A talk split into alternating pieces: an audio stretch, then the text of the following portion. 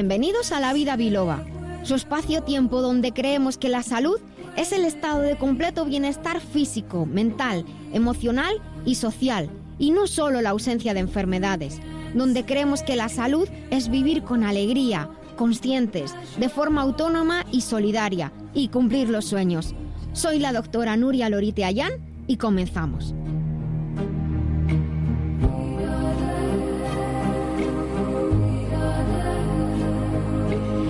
Muy buenos días a todos, queridos amigos, queridos oyentes. Eh, estoy muy feliz de estar aquí con todos vosotros un sábado más. Hoy es 12 de mayo del 2018, estamos en el episodio 118. No sé a vosotros, queridos compañeros que estáis aquí en la mesa, pero a mí ya me empieza a dar un poco de vértigo esto del número de los episodios que llevamos en el 118. Les agradezco mucho que estén ahí al otro lado de las ondas, al otro lado de su smartphone, de su móvil o de su ordenador, al fin y al cabo al otro lado de las frecuencias, porque es de lo que de lo que se trata la tecnología.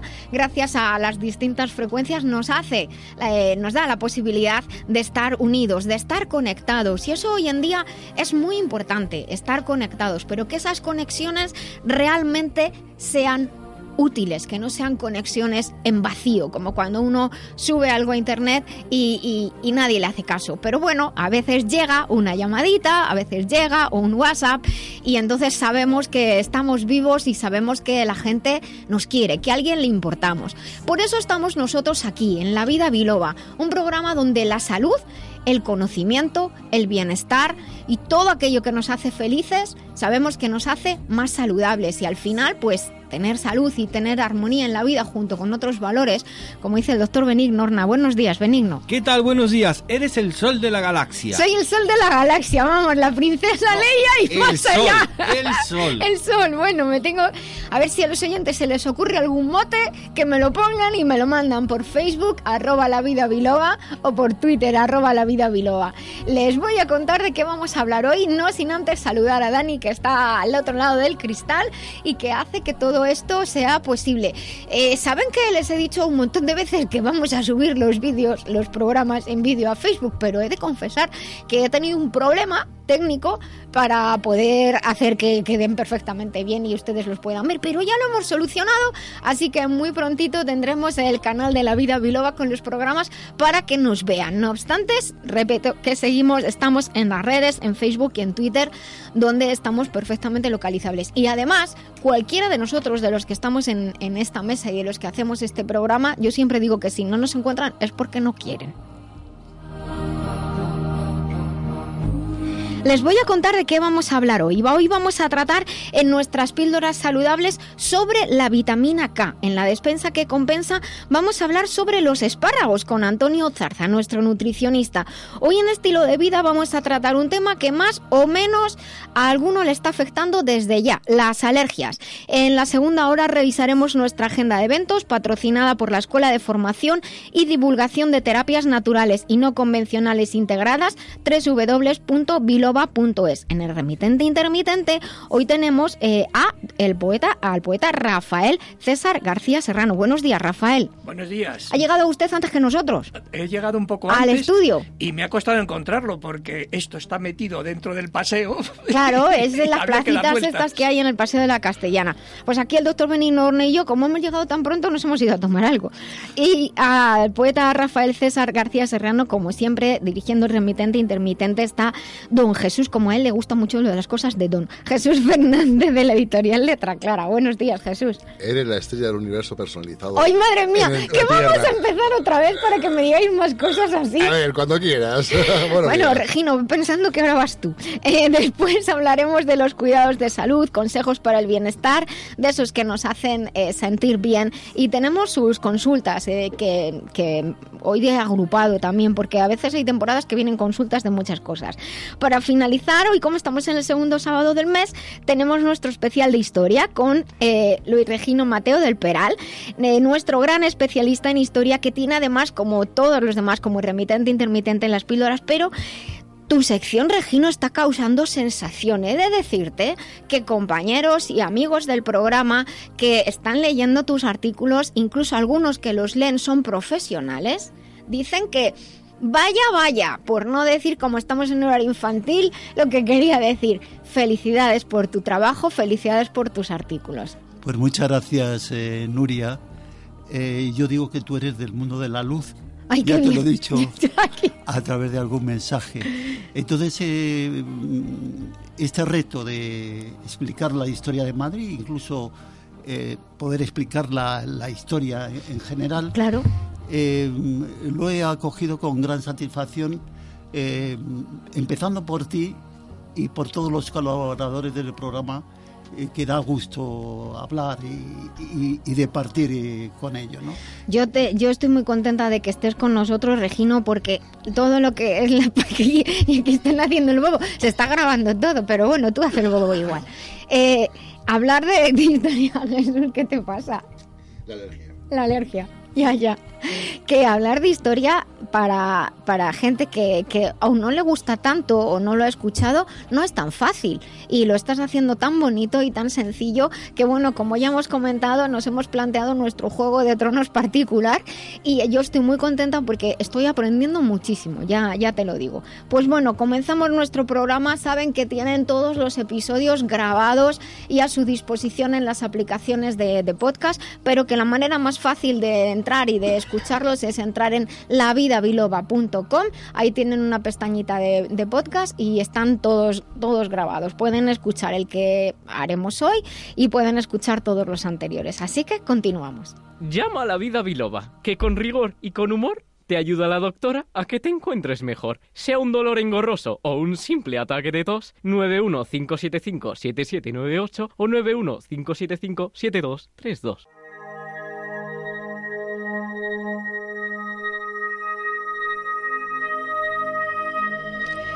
Pues estamos en la vida biloba y estamos en una de estas secciones que siempre abre nuestro programa, pues porque se llama Píldoras Saludables y qué mejor manera de empezar un programa de salud, bienestar, de alegría, de felicidad, de conocimiento, de cultura, que aprendiendo sobre nosotros mismos. Y nos han pedido nuestros oyentes, nosotros tenemos abiertas varias líneas de comunicación y ahí hacemos caso a, lo que ustedes nos solicitan. Nos han pedido nuestros oyentes que hablemos sobre la vitamina K. Es una vitamina poco conocida pero muy importante. Además, hay muchísimas investigaciones en curso. También está relacionada con la vitamina D que me han estado preguntando algunos oyentes y entonces también volveremos a tratar de la vitamina D en, próximos, en próximas píldoras. ¿Qué es la vitamina K? La vitamina K es una vitamina liposoluble. ¿Sí? ¿Qué significa liposoluble? Que viene disuelto en los alimentos que tienen un cierto contenido graso o bien cuando la tomamos como suplemento tiene que venir en, en algún aceite. De manera natural, la vitamina K la tenemos de dos formas. La K1 que se llama fitoquinona, que está normalmente en las hojas verdes de los vegetales. Señoras y señores y chavales, esas hojas verdes de las lechugas que dices, esto está muy malo, muy duro, no la tiréis, por favor. Ahí justo está la vitamina K.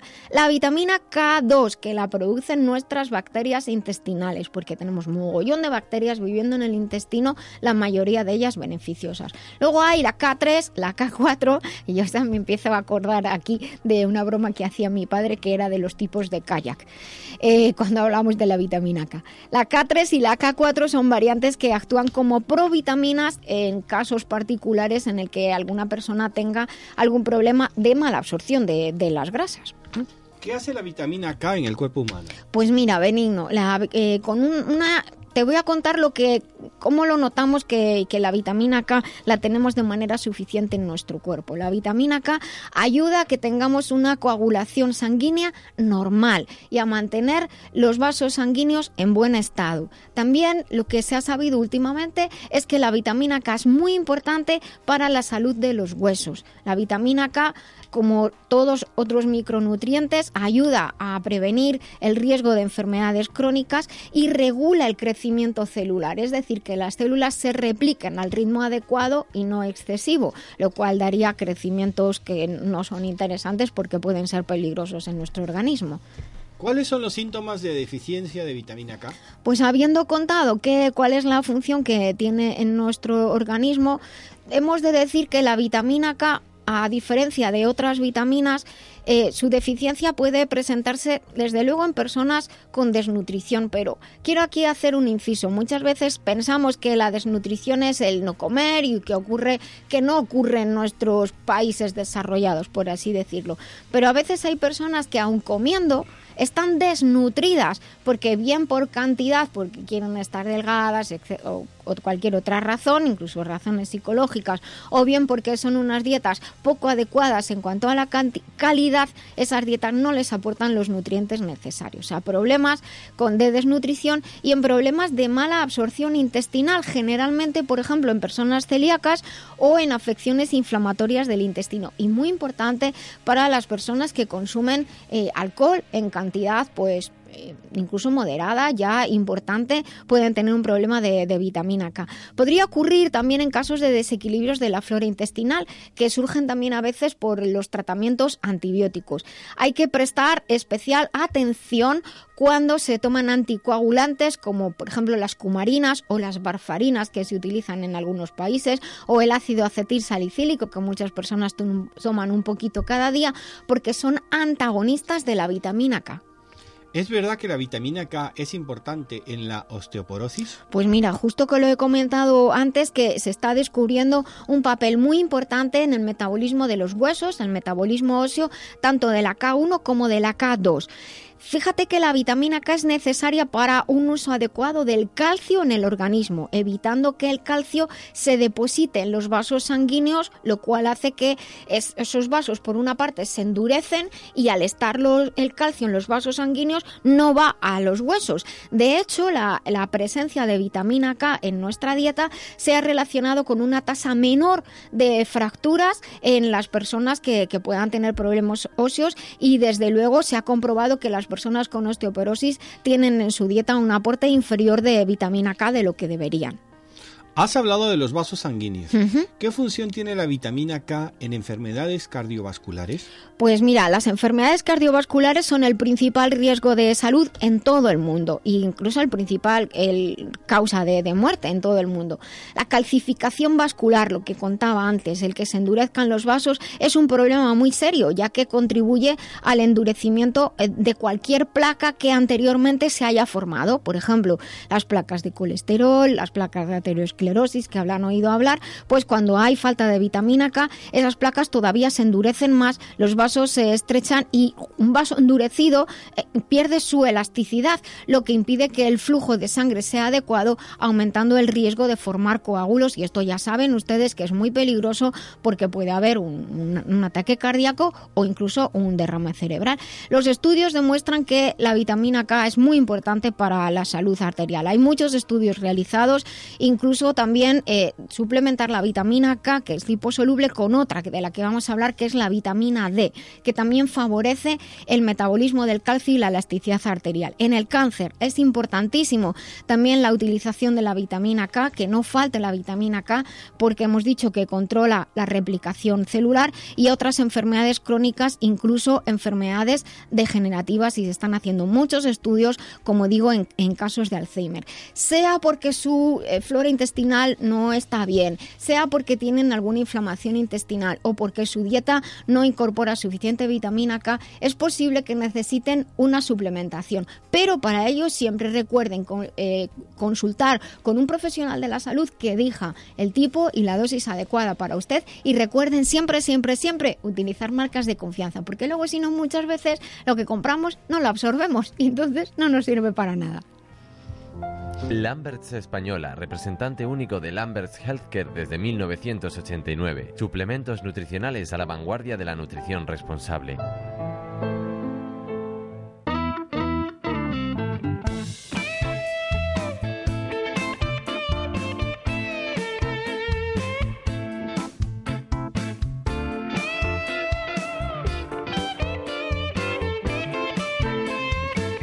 Venga, aquí lo que pasa siempre es que cuando nos, nos ponemos a hablar de un tema y nos podemos hablar entre nosotros, porque hay cosas que, interesan y que nos interesan a todos.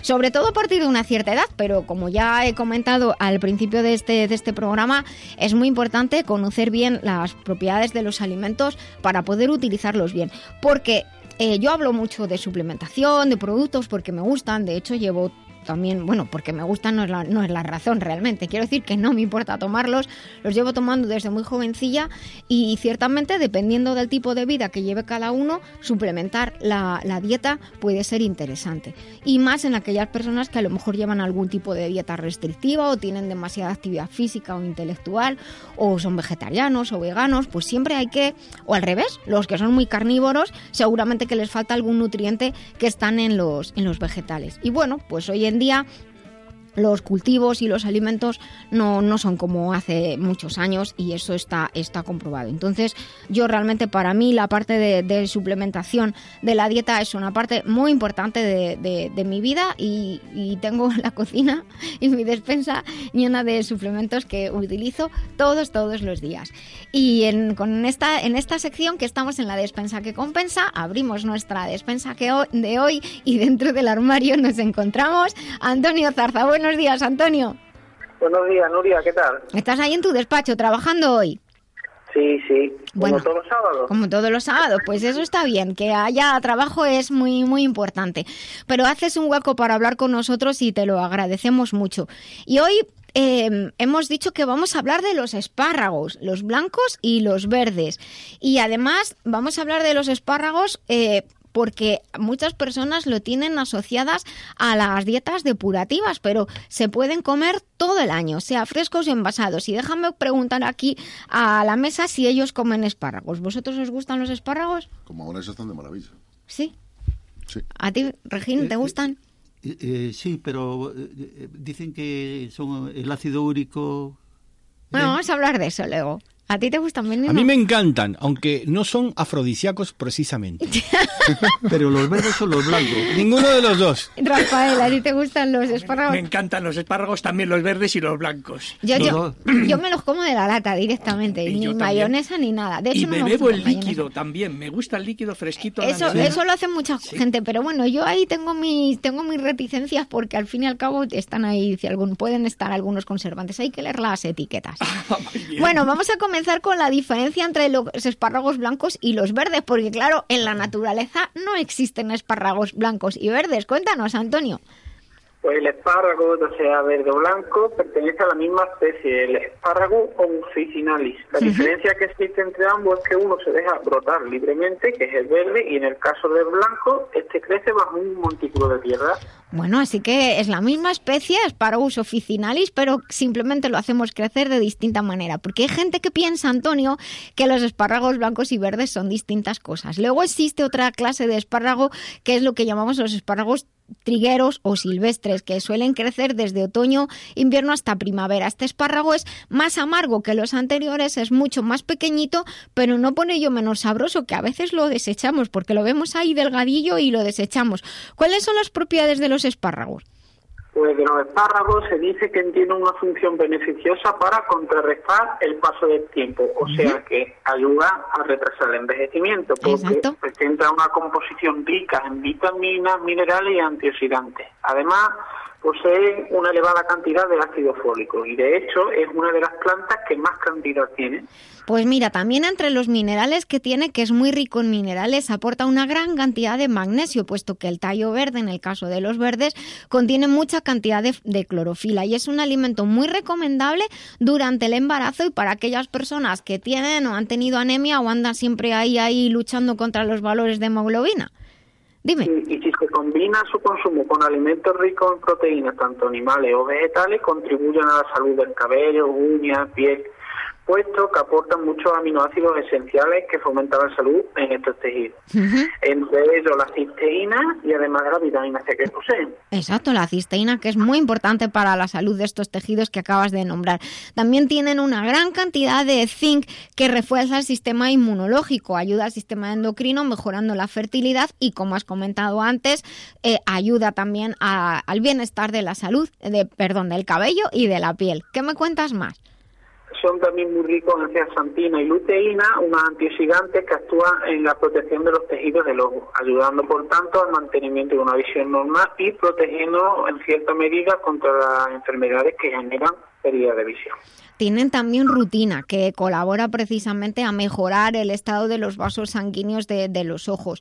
Además, dentro de los minerales, los espárragos aportan, nos aportan una gran cantidad de potasio en la dieta, que es lo que casi todo el mundo sabe que favorecen la pérdida, la eliminación de líquidos. De hecho, esta es una de las características más reconocidas por todas las culturas que tradicionalmente utilizan los espárragos, incluso como remedio medicinal.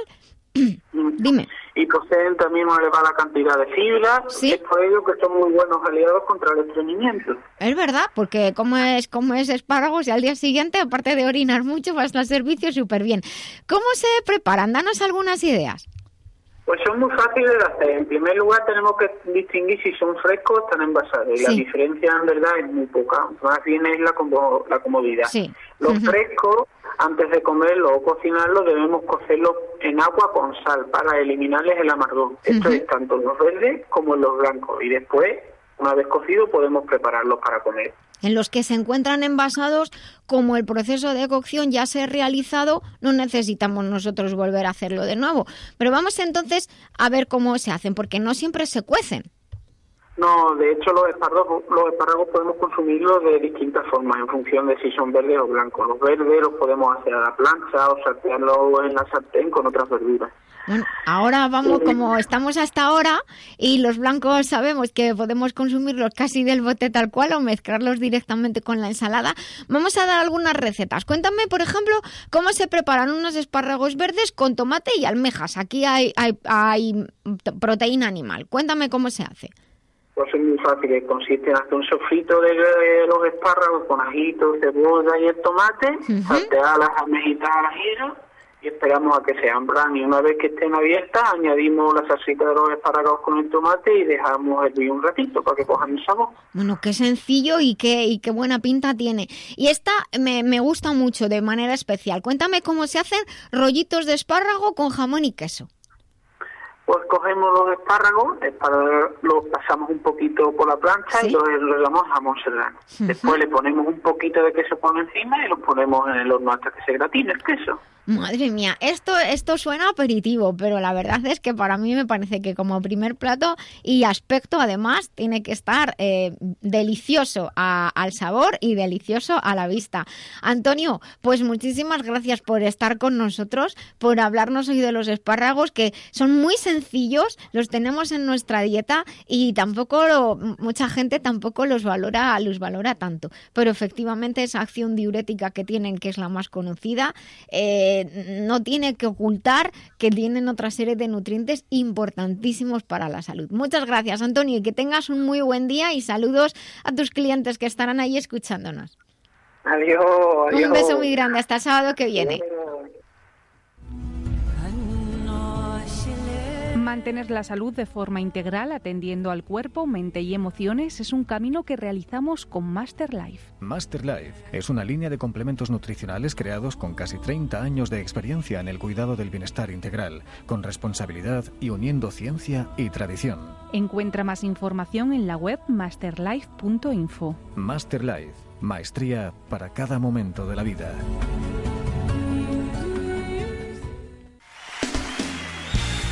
Bueno, traigo aquí una canción mañanera para empezar a moverse. Y les, les, recuerdo que estamos aquí en la Vida Biloba, que tenemos un WhatsApp abierto, el 622 56 56 07, por si se quieren comunicar con nosotros. Y también tenemos abierto el Facebook. Eh, nos llamamos La Vida Biloba en Facebook y en Twitter.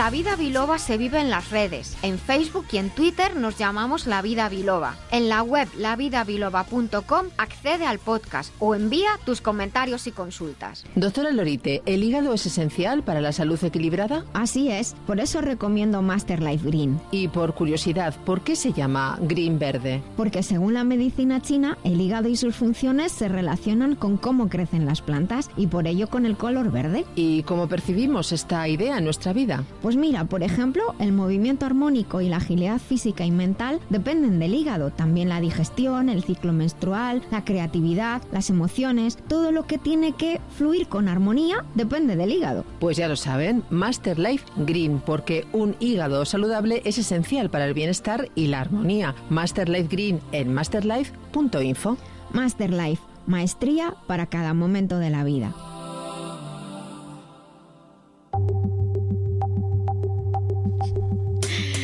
Seguimos aquí en la vida biloba y he de decirles que me estoy muerta de la risa porque estamos comentando la sección que vamos a tener ahora y se, se ocurrieron unas cosas a los que están aquí en la mesa, así que no me quiero imaginar lo que están pensando los que están al otro lado de, de, nosotros, ¿no? Los que nos están escuchando al otro lado. Estamos en la sección de estilo de vida y hoy lo vamos a destinar a las alergias. Yo les voy a explicar un poquito eh, qué es una alergia. En realidad hay distintos tipos de, alergias. Casi todo el mundo conoce la suya, pero si es que la tiene, claro pero hay distintos tipos de, alergias. Y aquí, hablando de alergias, y me dice Regino que si existe la alergia al jamón serrano. Es un, es un, problema muy gordo en este país, ¿eh? Si hubiera alergia al jamón serrano. La verdad es que en principio hay alimentos que, que son más sensibilizantes que otros pero, pero luego cada persona es un mundo y las alergias biológicamente son reacciones de hipersensibilidad, de hiperreactividad.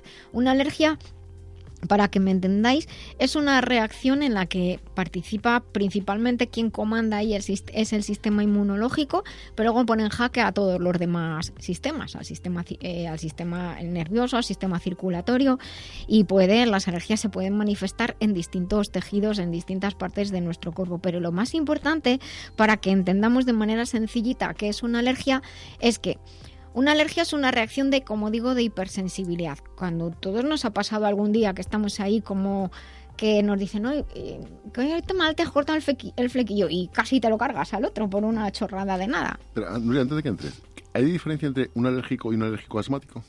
Claro, pero porque la alergia eh, es el proceso. Y luego, donde se manifieste, hay alergias en la piel, por ejemplo, hay muchas personas conocen, saben que tienen, tienen alergias a productos de limpieza o al látex, por ejemplo. Entonces hay alergias en, la piel, son generalmente alergias de contacto y hay, hay alergias eh, en las vías respiratorias, que las vías respiratorias son las altas de la nariz y, la garganta y luego las bajas, los bronquios. Entonces hay gente que tiene rinitis, nariz congestionada. Rinitis viene de la eh, se refiere a la nariz congestionada. Conjuntivitis, la conjuntiva de los ojos es la que sufre la alergia. El asma, el asma puede ser alérgica y puede ser puede ser crónica. Entonces hay personas que desarrollan asma, asma alérgica. Luego hay eh, problemas, por ejemplo, de manifestación de alergias en la garganta. Por ejemplo, se tiene eh, alergia a, determinados alimentos y, de pronto se inflama la garganta y esa es muy peligrosa porque eh, se inflama y, y, no queda no queda espacio para que entre el aire, se inflama y se obstruye. Entonces Claro, una conjuntivitis se pasa mal, pero bueno, pero una, una, un asma sí puede ser peligrosa y desde luego ese tipo de alergia que se provoca en la garganta también, básicamente porque es que te, te puedes asfixiar.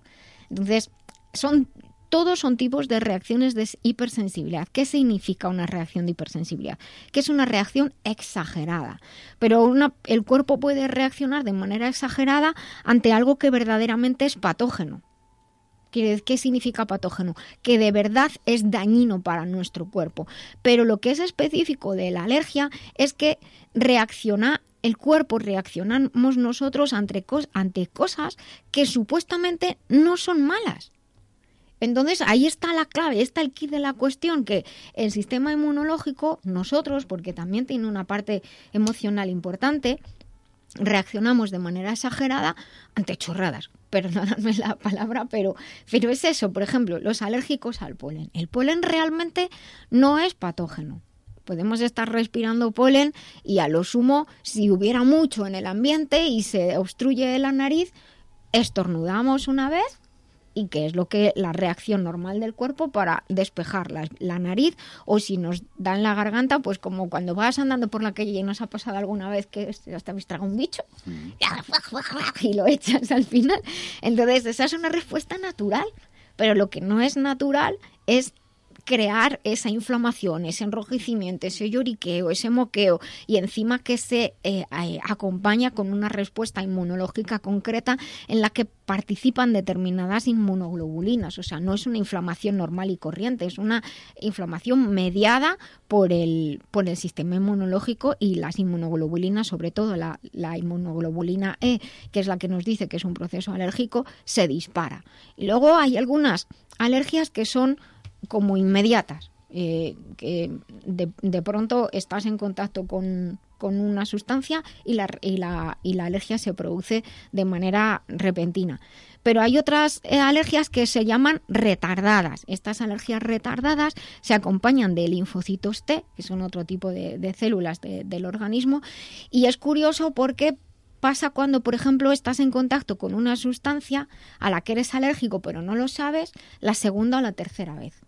Entonces es muchas veces que dices, oye, pues pasa por ejemplo con los medicamentos. Una vez te ponen un medicamento y no pasa nada, pero la segunda te notas un poco raro y la tercera ya se dispara una reacción alérgica o incluso la segunda. Y los productos de, de contacto, los, lo que aparece en la piel, también pueden generar estas, estas hipersensibilidades retardadas. Es muy importante, hace poco Hubo un caso que me llegó de, unos profesionales que habían tenido una persona que, que con un suplemento de vitamina B había, que había varias de las vitaminas B, había eh, desarrollado una, como para explicarlo de manera sencilla, manchas, enrojecimiento en la piel con picor.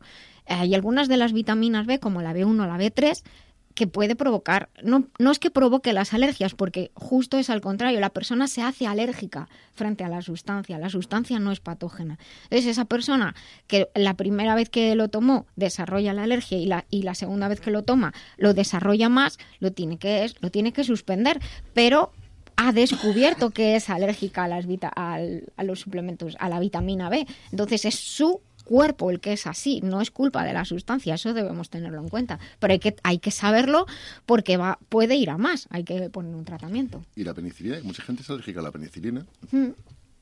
La verdad es que el ser alérgico a la penicilina, pues es una faena, porque, porque la penicilina, los derivados, hoy en día ya penicilina como tal no se usa, pero los derivados de la penicilina eh, son, son antibióticos de primera línea, por así decirlo. Entonces, si tienes una infección que, con, por ejemplo, amoxicilina, que es lo que todos conocemos, se soluciona, pues oye, pues mejor que tener que utilizar un antibiótico.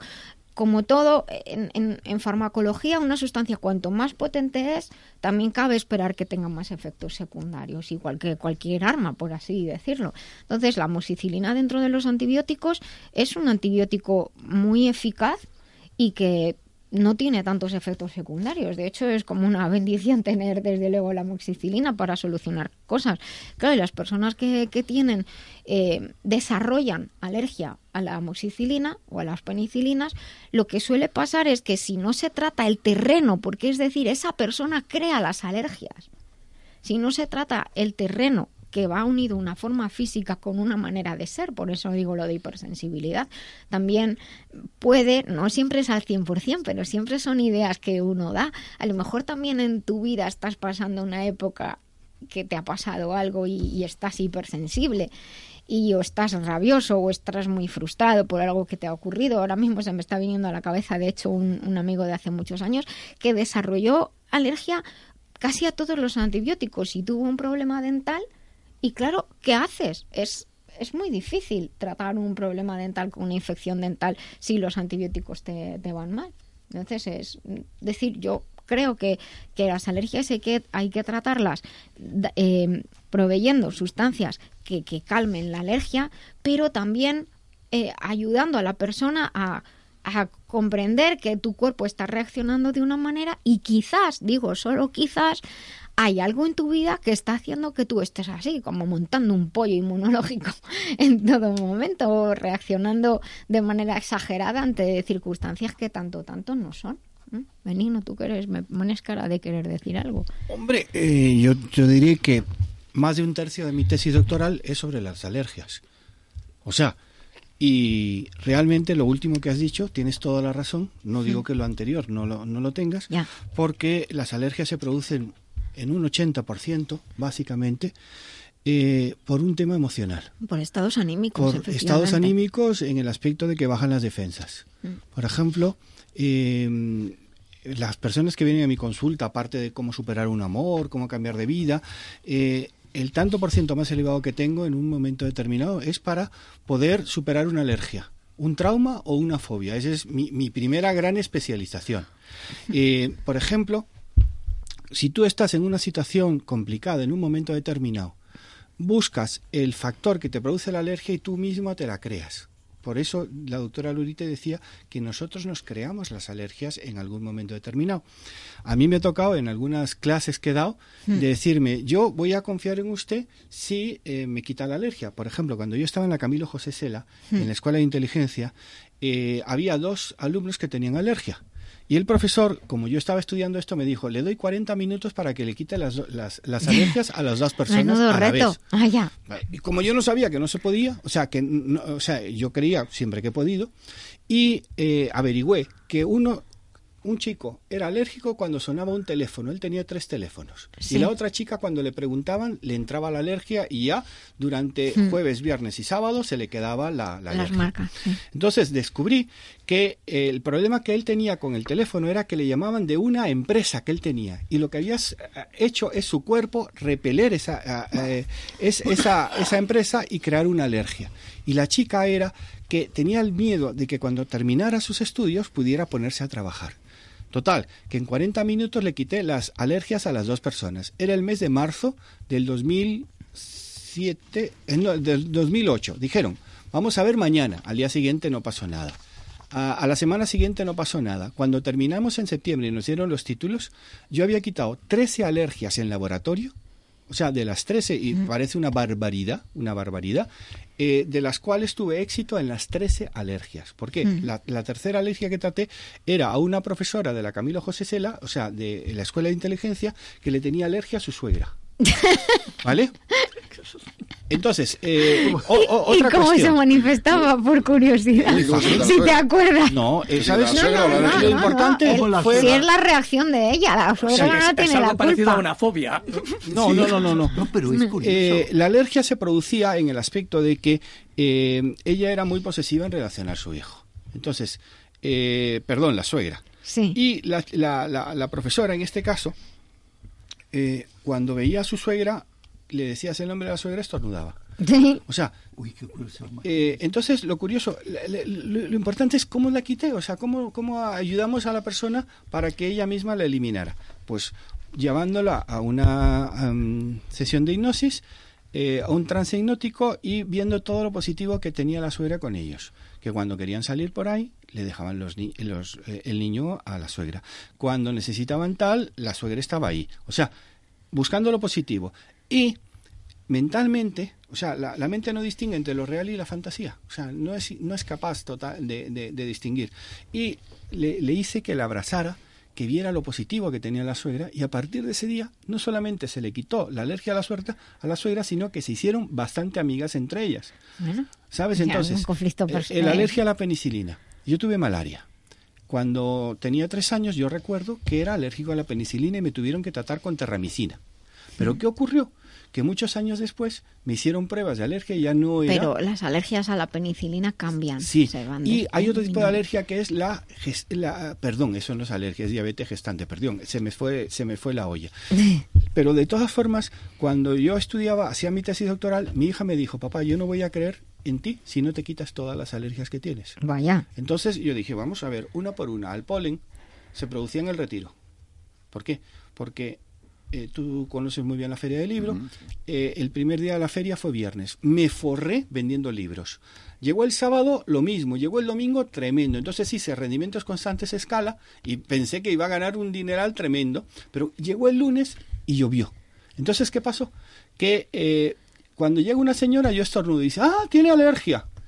Al día siguiente vuelve la señora, vuelve a estornudar y me trae una pastilla de, no voy a decir una marca, y dice, se la tomo todos los días y nunca tendrá alergia. Yo me tiré. Vaya. Tomando Bueno, 2008, tengo que explicar 2009, una cosa que tengo aquí 2010 hasta el, perdón, desde el 97 hasta el 2008 siendo alérgico al polen. Ahora yo me lo como. O sea, cuando descubrí que eh, cómo se producía la alergia, cómo se había tal, desbloqueé, Mm. Cambié la programación mental que yo tenía y superé la alergia. Entonces, una de las cuestiones, yo tengo, pues no sé, 30 o 40 vídeos en YouTube sobre alergias. Si quieren buscarlos, pongan Benigno Horna alergias. Y ahí te sale cómo las puedes eliminar, etcétera, etcétera. El caso más sangrante que tengo era una persona que quiero muchísimo, no voy a decir su nombre. Estábamos en Finlandia. Su gran ilusión en su vida era ir a casa de Papá Noel. Habíamos ido a casa de Papá Noel y estaban con los Husking. Y viene y me dice, por favor, quítame la alergia a los, a los perros. Pues le dije, vamos, le hice una pequeña hipnosis, le quitamos la alergia a los perros. Ahora tiene cuatro gatos, porque era alérgica a los perros, a los gatos, a los caballos, a todo lo que a mí me gustaba. ¿Sabe? Porque alguien le había dicho, tú eres alérgica a tal, eres alérgica a tal. No sabemos el daño que le provocamos a los hijos o a las personas que tienen una creencia que todavía no desarrollada cuando le decimos, tú eres así, así, así, así y siempre serás así. Caso contrario, Pablo Picasso. Su madre le decía, si tú vas a estudiar sacerdote, llegarás a papa. Si serás el pintor, el mejor pintor. Si serás el torero, el mejor torero. O sea, es tanto positivo como negativo. Y las alergias, el 80% de las alergias están causadas por factores endógenos. Bueno, una cosa que tengo que, decir que, eh, es importante, creo, para que nos entiendan nuestros oyentes. Al principio hemos comentado que, está el, el sistema inmunológico es quien desencadena, porque aunque digamos que hay factores emocionales que puedan, eh, digamos que comenzar el proceso alérgico, obviamente hay una bioquímica, puesto que hay una manifestación física y esa, esa bioquímica está relacionada con el sistema nervioso, con el sistema inmunológico y, y ciertos, ciertos mediadores. Lo que tengo que corregirte en una cosa que es una, es una, me va- vas a perdonar, que es una frase que normalmente la gente dice, pero no es real. Las alergias no se producen porque bajen las defensas, es más, la alergia es una reacción de hiperreactividad, hay más mayor defensa de la que debería. Entonces, ¿esto por qué ocurre? Porque nuestro sistema inmunológico, como cualquier ejército, tiene distintas maneras de defenderse. Una manera es la antibacteriana, la antiviral, cuando una célula sale mal la destruye, y otra forma es la proinflamatoria, es decir, generamos inflamación como mecanismo de defensa. Y justo no es que bajen las defensas, porque si bajaran las defensas lo veríamos porque contraemos eh, muchas, eh, muchas infecciones. Pero lo que ocurre en la alergia es que el tipo de defensa proinflamatoria se vuelve excesiva, de manera equivocada, pero se vuelve excesiva. Entonces, ante la presencia de un agente eh, irri- o irritante o una para nosotros irritante porque para otras personas no lo es o de una circunstancia en la vida que, que nos hiere o que nos condiciona porque efectivamente como estás diciendo benigno nos condiciona entonces eh, lo que tú dices, el cuerpo no sabe si esa amenaza es real o no y lo que hace es reaccionar de manera exagerada. ¿Por qué hay tantas personas? Estarán preguntando. Porque hay de todas maneras, si esto tiene un componente también emocional, tantas personas alérgicas al polen? Pues porque hay agentes que promueven esa irritación mental y física, como por ejemplo es la contaminación. La contaminación del aire hace que nuestra piel y nuestros pulmones estén más susceptibles. Vamos a pasar esto a aspectos emocionales. Cuando estamos más sensibles porque nos ha ocurrido algo muy doloroso, vienen y nos dicen que, que mal te ha quedado la sopa y, y, y unas personas se echan a llorar y otros se comen al que le ha dicho que mal te ha quedado la sopa. Tengo derecha a réplica. Yo Sí. eh, lo que quería decir es defensas emocionales bajas. Te pongo el ejemplo. Una chica, desde un suceso le tenía alergia a los gatos y no podía ver un gato porque se ponía a estornudar y tocar un gato era imposible. que hablé con ella. ¿Cómo ocurrió? 31 de diciembre. Es el día que más alergias se producen. O sea, la sintomología, en lo que yo tengo, ojo, me dieron matrícula de honor en mi tesis doctoral, pero tuve que irme fuera a hacerla, ¿vale? Porque en la Complutense me decían que era imposible lo que yo decía. Ocurre que van a una discoteca el día 31. Sí. La chica ve a su novio con una antigua novia dándose un beso y abrazados. ¿Qué hace la chica? Sale de la discoteca y lo primero que ve es un gato. Alergia a los gatos. Otro caso concreto, por ejemplo, en mi familia, eh, en Panamá, eh, un, profesor, eh, no era doctor, era licenciado, que era el director del Colegio de los Agustinos, me dijo, yo quiero ver cómo puedes apoyar a una persona que quita la alergia. digo, vale. Y me hizo el reto, tu sobrina tiene alergia a los mariscos, ¿vale?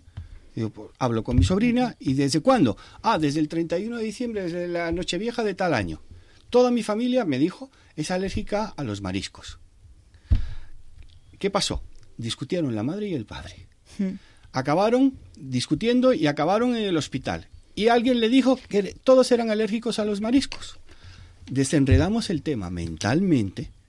Nos fuimos cuando ya lo habíamos provocado el sacerdote, que era el director del Colegio de los Agustinos, te hablo de Panamá, de David Chiriquí. Nos fuimos mi, mi sobrino, mi sobrina y yo de mariscada.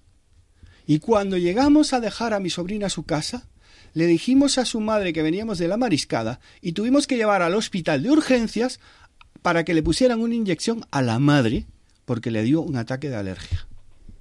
O sea, por eso digo que emocionalmente cuando estamos mal es mucho más fácil creernos que tenemos alergia y la mente no distingue. Claro, eso es justo Ahí es donde está el tema. Pero eso es justo lo que estamos diciendo, pero lo que sí tenemos que tener en cuenta es que hay que trabajar los dos aspectos. Hay que trabajar los en la medida en que se pueda, porque hay personas que si no van a un profesional como tú, Benigno, no, no, o con alguien que sepa desentrañar por qué se ha podido desencadenar, no la alergia en concreto, sino el terreno, la manera de reaccionar alérgica, porque al fin y al cabo es una manera de reaccionar. Es como yo suelo decir en las conferencias mías que vivimos a la que salta. Entonces vives a la que salta y también tu organismo vive, vive así. Y sin embargo, cuando pasas una época en la que estás más tranquilo, tus cosas están mejor colocadas, de pronto dices, anda, si ya no me, no me da alergia no sé qué, o me da, o me da mucho menos. Pero entonces también tenemos que ayudar. Y lo mismo que estamos diciendo, que desde los aspectos mentales y emocionales se puede somatizar, que es lo que estamos hablando, al revés igual. Si nosotros ayudamos al cuerpo y equilibramos el sistema inmunológico y equilibramos nuestro ejército interior y equilibramos todo el sistema de control inmunológico, endocrino y nervioso, apoyamos a la parte mental emocional. O sea, el camino es un camino de ida y de vuelta. Desde la parte mental emocional se ayuda al cuerpo y desde la parte corporal orgánica se puede ayudar a la mente y se puede ayudar a la emoción. Y en ese sentido, una de las sustancias principales o de los órganos principales que tenemos que, trabajar es cómo está funcionando el hígado. En el hígado la mayoría de, de, las enzimas que trabajan son de azufre. El azufre se dice que es el agente desensibilizante por naturaleza. Entonces, el disponer de enzimas sulfúricas ayuda a que nuestro hígado detoxifique. Detoxificar significa transformar y también significa orgánicamente filtrar, que es lo que tenemos que hacer a nivel mental y emocional, decir, esto que he vivido a lo mejor no era para tanto o lo tengo mal colocado. Entonces, si yo ayudo desde la parte física, voy a apoyar a lo mental emocional, porque hay veces que sabemos, Benigno, tú y yo perfectamente, que por mucho que intentemos ayudar a una persona en un aspecto mental emocional, si el cuerpo no le da soporte, no lo podemos hacer. O sea, tenemos que, que partir de ahí. Pero yo tengo una pregunta para los dos, que yo estoy de acuerdo con lo que habéis dicho, que es, ¿qué diferencia hay entre alergia y ansiedad? Pues las personas con ansiedad tienen mucha tendencia a ser alérgicas. No necesariamente van a ser alérgicas, cuidado, pero tienen más tendencia que otras. Es un terreno propicio. La ansiedad es vivir a la que salta. Estás esperando que ocurra algo. Estás con las uñas preparadas para defenderte de algo que a lo mejor ni siquiera es real. Y en las alergias ocurre eso. Lo que otra cosa distinta que pueden estar escuchando, pensando algunos oyentes es cuando de tanto tener, por ejemplo, una rinitis y de tanto sonarte y limpiarte, se te infectan las alas de la nariz, pero eso es paralelo. Es un proceso de la propia irritación de los pañuelos y tal, al final se infecta, pero la alergia en sí, que además hay casos en que, como he dicho al principio, son muy graves y un shock anafiláctico es muy grave. Una persona que tiene una alergia al marisco y no lo sabe y no tiene remedio ninguno en ese momento, ni le da tiempo a llegar a un hospital, se puede morir realmente. O sea que saber que somos alérgicos a algo es importante tratarlo desde los aspectos físicos, pero también intentar buscar si hay algo mental. Y os voy a contar un caso muy curioso, ya nos queda poquito tiempo. Tuve una, una persona hace, hace unos años que eh, con dieta prácticamente vegetariana y su fuente de, proteínas y de ácidos grasos, los frutos secos. Y de pronto, de pronto desarrolla, que nunca lo había tenido, se le empieza a hinchar la garganta, con las nueces y las avellanas y almendras que, que, lo tenía mucho en su dieta. Va al hospital, se hace las pruebas de alergia, pero si te, está hinchando la garganta te asustas, eso es, así. Las pruebas de sangre salen eh, negativas, las pruebas cutáneas que hacen con los alimentos salen negativas. Y en el último momento me contó que tras ir ya por tercera vez y pasar la tercera batería de pruebas, la, la propia doctora dice, no entiendo porque realmente te pasa lo que te pasa, pero no sale positivo en ninguna prueba como debería salir. Y, le dijo, ¿te puedo subir un momento la camiseta por la espalda? Y, y, le, hizo que los alérgicos, sobre todo con temas cutáneos, sabrán que si te pasas los dedos o te rascas, se queda grabado. Se llama dermografismo. Hay tal sensibilidad y la piel es el órgano más sensible del cuerpo que con que rayes un poquito se queda como si te hubieran pintado en la, en la espalda. Y eso estaba ocurriendo en mitad de una separación.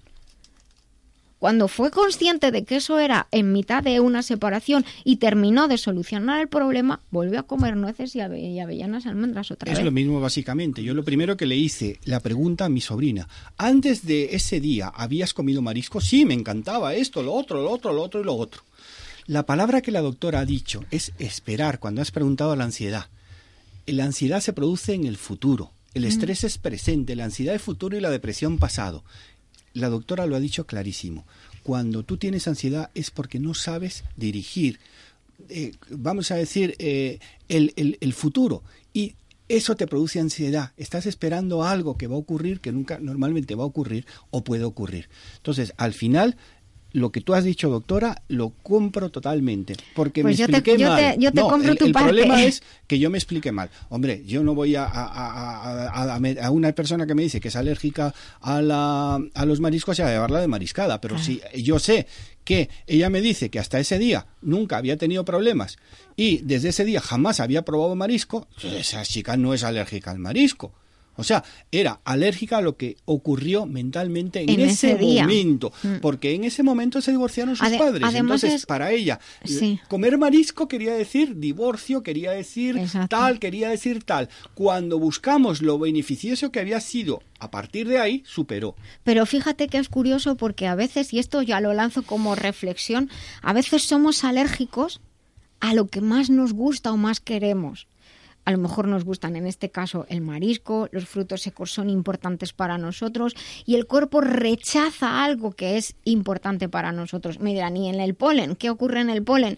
En, el polen lo que, lo que ocurre es que estamos en un cambio de estación, estamos entrando, generalmente el polen surge en la primavera, algunos en otoño, estamos hablando del hígado y de los pulmones, que son los dos órganos eh, que principalmente están relacionados con el, con el tema de las alergias. Y ya para finalizar, pues a nuestros oyentes, si alguno está en este caso, lo que les invito es a que, a que pues analicen su caso, que, puede ser decirles que eh, está ocurriendo en las últimas décadas algo que no debería pasar y es que los adultos a partir de la adolescencia las alergias deberían pasar porque el sistema inmunológico no debería tener capacidad, pero resulta que la tiene. Hay suplementos que les pueden ayudar, hay técnicas como la acupuntura que le puede ayudar y la hipnosis. Seguimos después de las noticias. Estamos en la vida biloba en Libertad FM, porque nos gusta ser saludables, ser mejores y vivir en positivo. ¿Quieres saber más sobre la vida biloba o sobre la doctora Nuria Lorite? Visita lavidabiloba.com. Escribe, comenta, participa.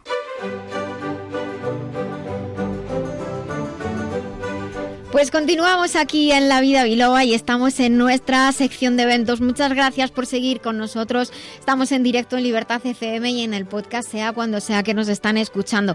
Les recuerdo que tenemos un WhatsApp a su disposición, el 622 56 56 07 con el 34 si nos escriben desde fuera de España y también estamos en Facebook y en Twitter donde somos La Vida Biloba. Y en esta sección de eventos les tengo que recordar que pueden entrar en la web biloba.com es y ahí encontrar diversas actividades, tanto para profesionales como para no profesionales. Hay distintos cursos o distintas conferencias y seminarios que incluso se pueden hacer a distancia con los mismos vídeos de las clases eh, de las clases que se hacen presenciales, por ejemplo, de la endometriosis, el cuidado integral de la endometriosis, eh, sobre fatiga crónica, fibromialgia y afecciones relacionadas, cómo preparar un botiquín natural.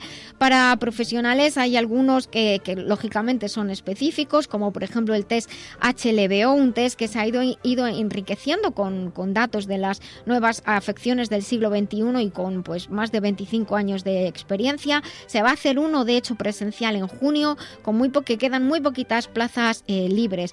También hay eh, un programa de eh, experto por Bircham International University que se realiza desde Biloba, que es el programa local del cuidado del sistema locomotor bajo alta demanda bajo el método Lorite. Y les recuerdo que el 13 de mayo a las 19 horas tienen la posibilidad de realizar una meditación guiada dirigida por Maite Ripoll, amiga de nuestro programa. Si quieren ayudar a reducir el estrés, la ansiedad, llamen al 686 09 11 89 686 09 11 89 para reservar. La primera es gratuita. y se hace en la zona de la Puerta del Ángel de Madrid. Y también les recuerdo que tenemos una lista de música de reproducción en Spotify que se llama La Música del programa La Vida Biloba y que si quieren venir como invitados a nuestro programa, como público, no tienen más que escribirnos al 622 56 56 07 y todas las secciones que tenemos tienen contenido extra en la web lavidabiloba.com. Continuamos. Sabemos lo que somos, pero no lo que podemos ser. Utilizando la MHRP se pueden movilizar recursos y comprender que lo importante no es lo que te pasa, sino lo que tú haces con lo que te pasa. Fórmate con el Instituto de Terapia Integral MHRP o solicita terapia personal con el doctor Benigno Horna, antropólogo y doctor en hipnoterapia, creador del MHRP. Visita la web benignohorna.com. El poder de decidir es el poder de cambiar.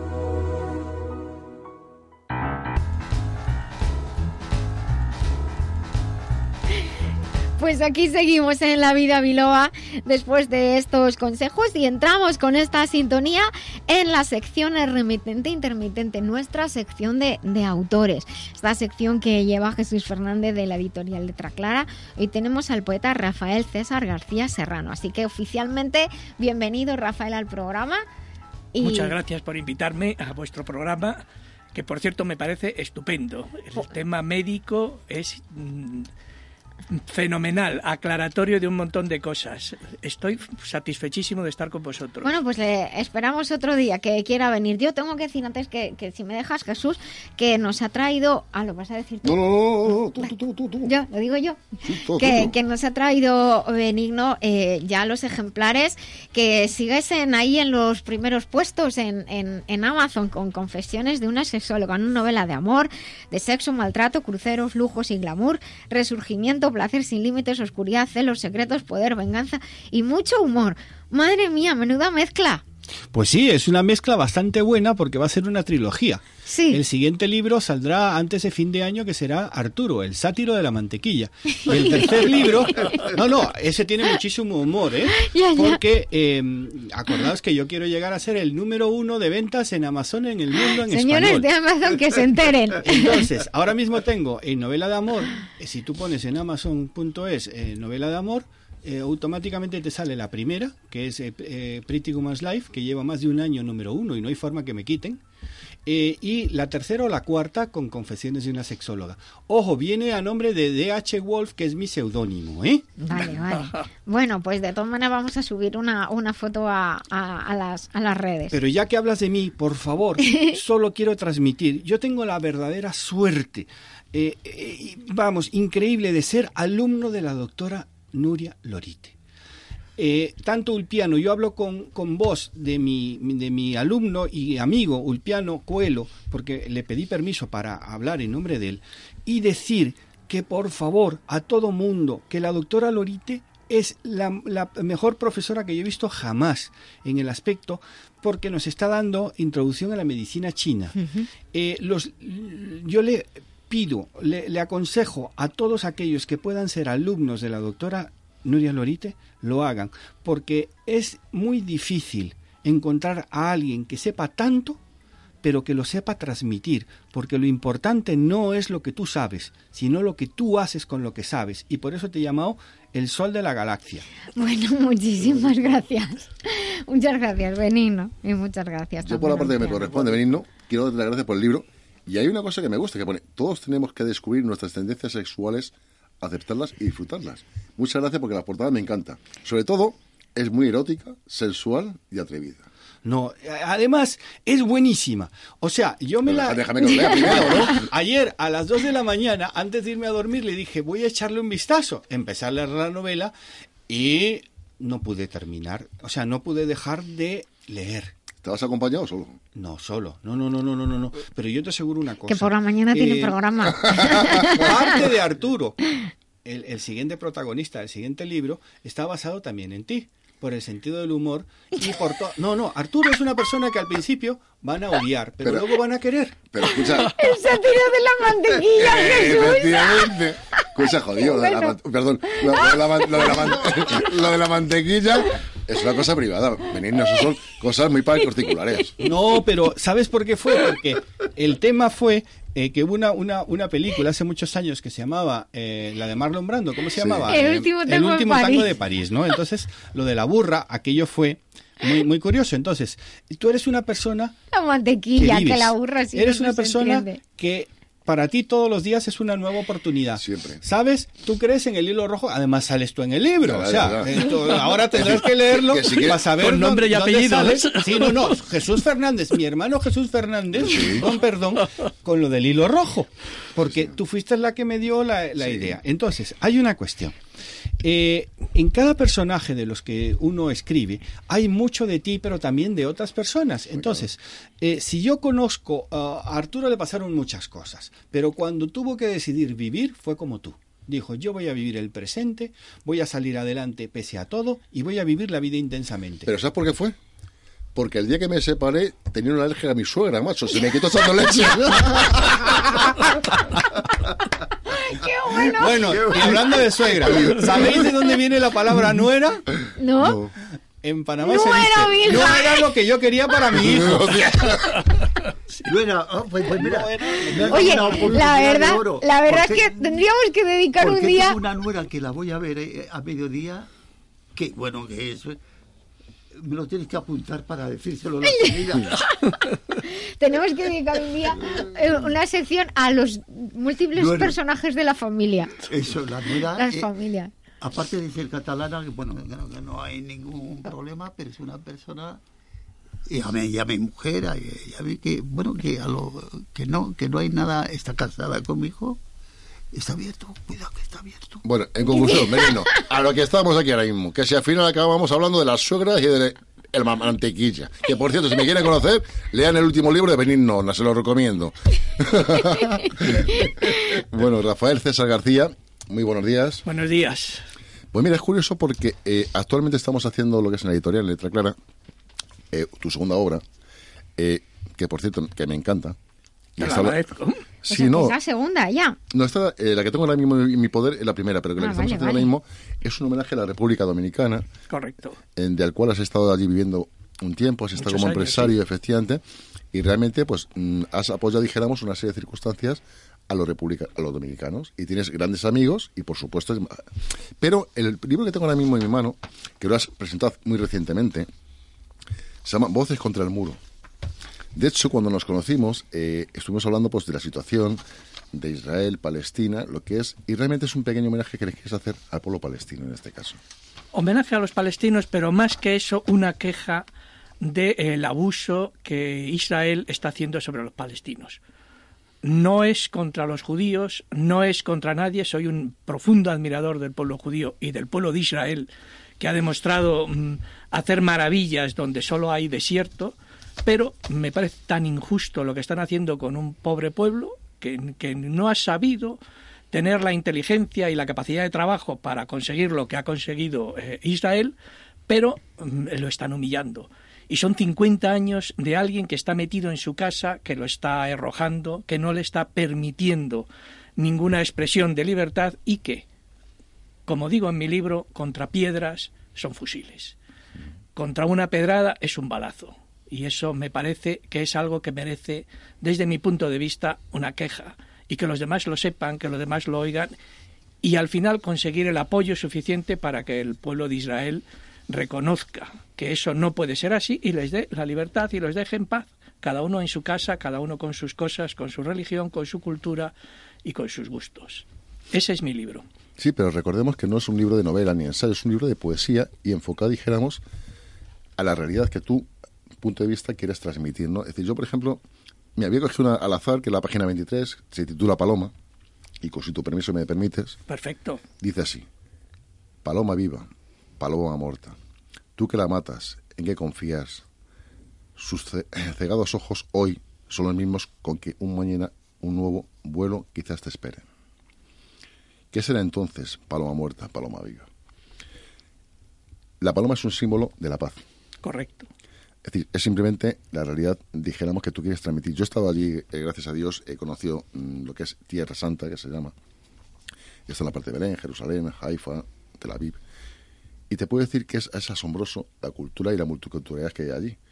Es decir, yo he, convivido con ambos pueblos, son totalmente distintos, y yo me acuerdo que siempre le hice una pregunta a uno, que me hizo amigo de él, era palestino concretamente, y de le dije, esto no tiene solución. Y me dijo, Jesús, textualmente te lo voy a resumir en pocas palabras. Tú estás en tu casa, estás con tu familia, de pronto llaman a la puerta, cogen, te invitan a salir con lo puesto y ocupan tu casa. ¿Tú qué harías? Esa es la realidad que yo he vivido. Claro, mm, pero es que hablas con un palestino y dice, no es que es tierra antigua nuestra. Sí, pero claro, llega un momento y dices, es que no puede haber nunca llegar la paz a esa situación. Es una situación muy complicada, de hecho, porque, porque nos llevan toda la vida y otros llevaban muchos años fuera y ahora reclaman un terreno que fue. y, mal comparados con, con, todas las, salvando todas las distancias, eh, es como si eh, por la razón X que sea tú ya no vives en tu casa y al cabo de los años vuelves y reclamas esa casa, cuando allí hay generaciones y generaciones que han hecho su vida allí. O sea, eh, ¿quién tiene derecho? Y la comunidad internacional no ha sabido solventar el problema. Por eso, un problema fácil. Mira, Benino, por ejemplo, que es un señor de, mundo, tú, Benino, mm, por ejemplo, esa situación, ¿cómo la has vivido? Eh, yo preferiría no hablar por una cosa. Yo eh, tengo muy buena relación con los judíos, eh, mi familia tiene muy buena relación con los árabes y convivimos perfectamente en Panamá, eh, donde judíos y árabes somos iguales y no hay ningún problema. Entonces yo, yo te diría lo siguiente, eh, yo no, sabes que yo no he estado en Israel, pero sí he sobrevolado la franja de Gaza. Aquí también se ha dicho que agarras un desierto y lo convertes en un vergel. Yo te me iría al Tao. En el Tao te dicen que cuando hay un, eh, un terreno totalmente eh, desaprovechado, lleno de piedras, y viene alguien y empieza a quitar las piedras, luego viene y empieza a arar y empieza a sembrar, salen cantidad de gente pidiendo ese terreno. Lo que yo te quiero decir es que yo no me creo que te tiren una piedra y tú le, dispares. Porque creo que los humanos hay no sé cuántos millones. Lo que ocurre con lo que nosotros sabemos no tiene nada que ver. Porque la realidad es muy diferente. nada es lo que parece. ¿Por qué los árabes no apoyan a los palestinos en ese caso? Cuidado, habría que decidir quiénes son palestinos, Gaza otros, otros y otros. Ojo, porque varios ministros del Estado de Israel son árabes. Y tú has estado en Tel Aviv, has estado, yo no he estado. Pero sí que te digo, yo tengo grandes amigos, o sea, libaneses. Por ejemplo, mi familia también tiene que ver con Líbano. Pero en Panamá, que es lo que yo conozco, convivimos perfectamente y se vienen juntos a Madrid. Y luego ya en Madrid se disgregan. Entonces, lo que dice la televisión, yo no me lo creo para nada. A Dios gracias, ya no veo ni noticias. ¿Por qué? Porque yo no tengo poder de poder hacer aquello. Pero nada es lo que parece. ¿Por qué? si fuese así de cierto Jesús, sería la mayor injusticia que se comete en, en esta vida. Entonces, es un tema que a mí no me gusta tratar. No, no, no, por supuesto. ¿Vale? Y me mantengo lo más que puedo al margen. Pero te digo, fuera de Palestina, tanto palestinos como judíos, como uh, eh, árabes, conviven perfectamente. Lo sé, totalmente de acuerdo. Perfectamente y en unión y tienen negocios juntos. Curiosamente, yo pregunté en una conferencia que di, porque no lo sabía, por qué a todos los judíos y árabes se les llaman turcos. Porque cuando llegaron a Panamá venían con pasaporte turco, porque en aquella época todo eso era imperio otomano. Y se buscan la, Lorenz de Arabia y podían conocer un poquito la historia. Entonces ya te digo, yo llego a saber esto y me hubiera ido al baño. Entiéndeme. Pero nada es lo que parece. No, efectivamente. Aquí estamos hablando lo que es de un libro, lo que es de poesía enfocado. Vale. pero, pero, hay una cosa importante dentro de que nada es lo que parece y es la diferencia en que el pueblo de Israel se trata a los judíos y se trata a los árabes. A los árabes israelíes. Hace unos días ha habido un incidente de una muchacha que le dio un bofetón a un soldado, una chica de 17 años. En principio, el fiscal le pedía una pena altísima. Al final la han condenado a 18 meses de cárcel. Está padeciendo esa cárcel. A la vez, hace unos meses, un palestino intenta eh, atropellar o herir o matar a un soldado israelí. El soldado israelí el otro soldado israelí le dispara, lo hiere y cae tumbado al suelo. Y desde el suelo, cuando está en el suelo, lo descerraja todos los tiros que puede hasta que lo mata. La, la, situación es que ese hombre ha sido condenado a 18 meses de cárcel y ha salido hace nueve meses. Yo creo que, no es cierto el Pero no es un tema de política. En el tema de poesía, que, no, nos gusta tratar estos temas en el programa. lo que vamos a ver sobre qué es el enfoque de lo que es la poesía, que es la profundidad, en lo que estamos ahora mismo realmente. Es decir, mm, tú llevas escribiendo muchos años. Prácticamente desde mi infancia yo dejé de escribir, bueno, me quería dedicar a escribir, no, pude ser periodista, aunque lo intenté, porque el problema con los idiomas es eh, irresoluble, mi memoria no funciona para mí. Y entonces, eh, eh, la que después fue mi mujer me dijo, escribir para comer ni es comer ni es escribir. Me lo pensé y me hice empresario. Empecé como librero y seguí una serie de cosas y he sido empresario hasta que me he jubilado, pero siempre he seguido escribiendo. La poesía era mi salida, mi, relajamiento, era lo que me permitía tener esa fantasía que como empresario no era tan fácil, aunque para ser empresario también hay que tener, eh, tener la, fantasía y el riesgo, la poesía me permitía relajarme. Y he escrito toda la vida. Y están acumulados ahí miles, miles de poemas. En este momento tendré unos 20 tantos libros escritos, de los cuales están registrados muchísimos de ellos y, listos. ¿Por qué antes no he publicado? Porque no tenía tiempo, sinceramente. O sea, trabajaba entre España y América, América y España, y no tenía tiempo. La empresa exigía mi presencia, había bastante personal, había bastante que hacer, riesgos y todo lo que es la vida empresarial. Y en el momento en que jubilé, al día siguiente, me puse a poner en orden aquellos poemas, este se escribió, se empezó a escribir hará unos 20 años aproximadamente. Y bueno. ¿Cómo te sientes de, al ver escritos tus poemas, eh, publicados, quiero decir? Bueno, pues eh, evidentemente hay algo de, que el amor propio se, se, encuentra realizado. Pero no, no siento ninguna cosa especial. O sea, creo que, que es bonito tener un libro. Mm, eh, que es muy interesante el poder entregárselo a, los demás y que vean lo que tú has escrito, pero sobre todo es que es la manera más gráfica y más real de expresar lo que tú haces, lo que tú piensas y cómo lo haces. Por supuesto. Lo que sí, mm, a mí cuando viene un poeta me gusta que sea rapsoda. ¿Te animas a recitar alguna poesía? Bueno, sí, sí, perfecto. toda tuya. Lo voy a hacer solo como poeta, porque como rapsoda... Bueno, voy a leer uno cualquiera. Hemos, hemos dicho que el tema político no, pero bueno, es que yo creo que esto está un poco de moda y no es político. Es que... A ver. El título del poema es Se llama Gaza. Miles de pájaros en loca desbandada abandonan este caos de fuego y de ruina, y hay miles de ojos absortos en su nada después de la oleada que extermina.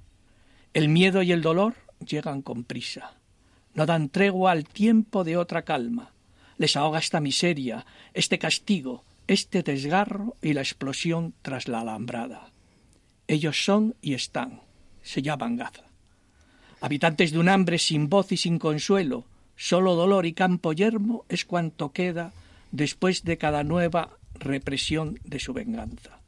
Sangre inocente a falta de encontrar la sangre responsable, aquella sangre que buscan y no encuentran, y acero mordiendo sus espaldas, ruina, escombros, y otra vez sin luz, sin agua. Y más furia creciendo desatada, más venganza vengando las venganzas, interminable cadena que no acaba. Ellos son y están. Se llaman Gaza. Bueno. Me gusta lo que es. Estás haciendo lo que es realmente una, un enfrentamiento de la realidad que ojalá no existiese. Porque realmente mm, es un mundo que a mí, por ejemplo, el poner lo que es ejemplos, en este caso, o de la República Dominicana, o de Cuba, por ejemplo, es un tema que me gusta. ¿Por qué? Porque yo te digo, tu poesía me gusta. Me gusta la forma de enfocarlo, la forma de desarrollarlo y nuevamente mm, tú te pones en la piel del personaje que estás, en este caso, evidentemente interpretando. Mm, ¿Qué te gusta más, los países, las personas, el amor? ¿De qué te gusta escribir realmente o de qué te gusta enfocar la poesía?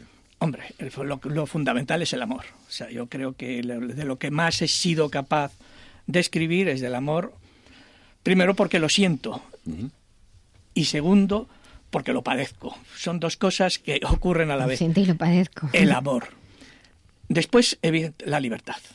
La libertad y dentro de la libertad esa búsqueda de la justicia, esa búsqueda de la idea del progreso y de permitir que los demás progresen, no solamente sea el progreso de uno, no sea solo. Yo he vivido bastante confortablemente y desde el, lugar en que he vivido me he dado cuenta del sufrimiento y de, y de la angustia de muchísima gente. Porque claro, el empresario em, está un poco por encima, pero, pero yo, yo me daba cuenta de aquella gente, de, de lo que costaba ganar una peseta de entonces cada día, de lo poco que duraba esa peseta y aquellas peticiones de adelantos, aquellas situaciones de emergencia de la familia, todo eso, todo eso lo he vivido, lo he sentido y es otra de las cosas que intento a través de lo que escribo manifestar y, declarar.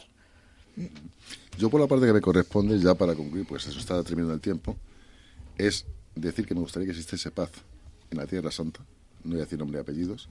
Lo primero. Segundo, que me gustaría que llegase un entendimiento y cada uno tiene sus propios motivos, unos buenos, otros malos, pero unos tienen por qué decir.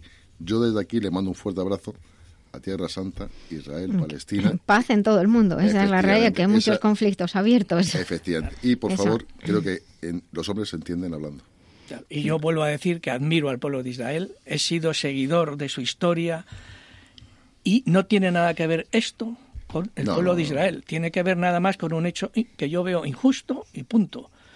Eh, si tuviese que, inclinarme por, por un tipo de cultura, evidentemente estoy al lado de la cultura israelí, que es la mía, y es la que yo mm. participo y con la que yo vivo y la que me gusta. Pero eso no quita que lo otro, que no es mi cultura, ni es mi religión, ni es por el camino que yo iría, me parece injusto. Me parece injusto. Nada más que eso. Pues está muy bien este, este respeto, efectivamente, y esta posición. Y tenemos que acabar, Jesús, que tenemos pues que continuar. Muchísima suerte, desearte muchos éxitos. Y por cierto, ¿dónde se te puede conseguir tu libro, Rafael? Eh, bueno, en Amazon, por supuesto. Y después, eh, aquí está mm, la librería. la Sombra, que tengo un, gran recuerdo de ellos, que está en la calle San Pedro 20 y el número de teléfono es el 91 137 5609. Repito, 91 137 5609 en la calle San Pedro 20, que está en lo que es el barrio de las Letras de Madrid. Y desde aquí, como editor, le mando un fuerte abrazo porque he hecho unas cuantas presentaciones de esta librería.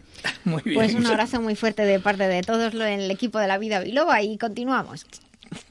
¿Has escrito un libro y quieres publicarlo? Las grandes editoriales te han cerrado sus puertas. ¿Piensas autoeditar pero no te fías? Letra Clara Ediciones pone a tu disposición todo lo necesario para sacar adelante tu obra. No lo dudes. Letra Clara, tu editorial profesional con el mayor nivel y claridad. Visítanos en letraclara.com.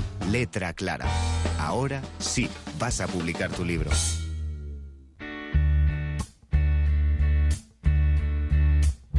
You know? Every now and then, I think you might like to hear something from us. Nice, and easy. There's just one thing. You see, we never, ever do nothing. Nice, easy. We always do it nice and rough. But we're going to take the beginning of this song and do it easy. But then we're gonna do the finish. Rough. Proud Mary. It's the way we do. Proud Mary. And we're rolling. Ooh, rolling. Ooh, rolling on the river. Listen to the story. Left a good job down in the city. Working for the man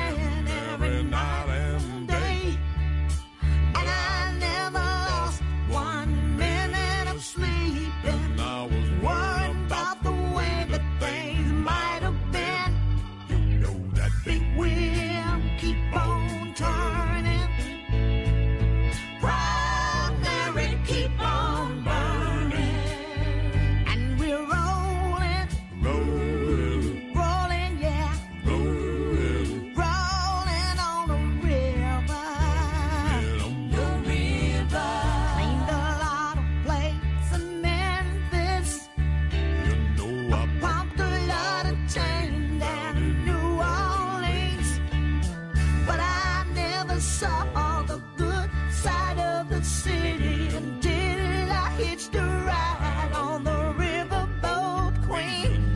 The big wheel keep on turning. Proud Mary keep on burning. And we're rolling, rolling, rolling, yeah. Rolling, rolling on a river. La vida biloba. El programa que trata con rigor Y con humor la experiencia de ser saludable. y conocerte a ti mismo.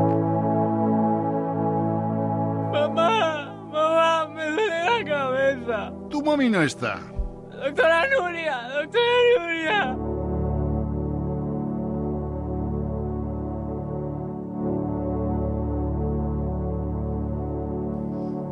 Pues seguimos en la vida biloba en esta mañana, ya son las 13.33, las 12.33 en las Islas Canarias y estamos en sábado, en el día que sea cuando nos estén escuchando.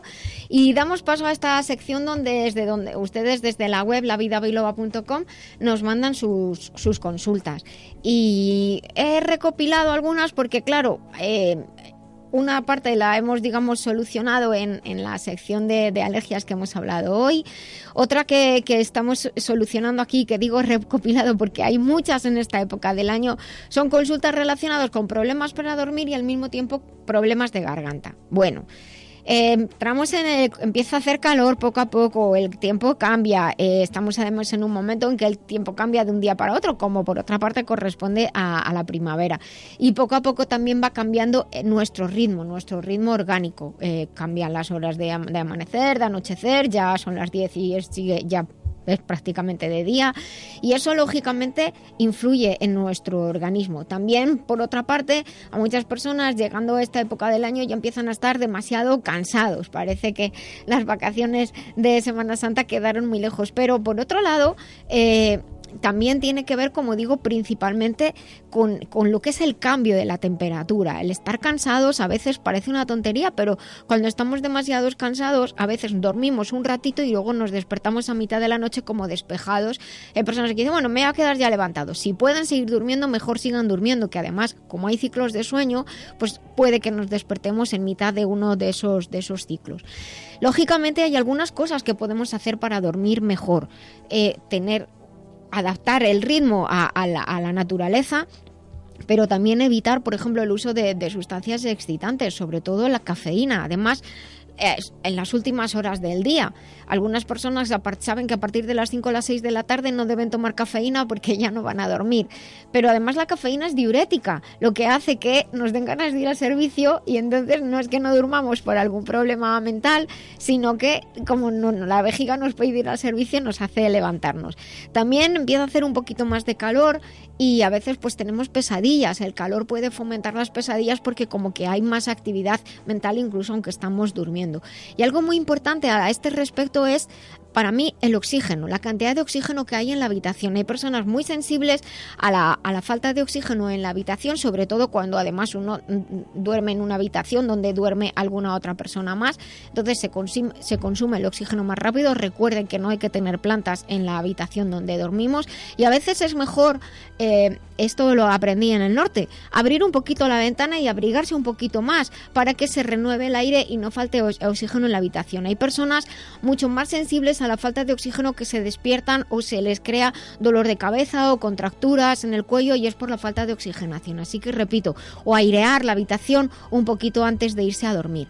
En cuanto a estos son, son hábitos, evidentemente también intentar no cenar mucho, irnos a la cama con la digestión hecha también es importante y desconectar de la actividad. Eh, pues eso significa en, en, los dispositivos electrónicos hay aplicaciones para cambiar el color de la, de la, pantalla, que no sea tan blanca, las hace más amarillenta, eso nos deja dormir mejor porque no tenemos la luz azul.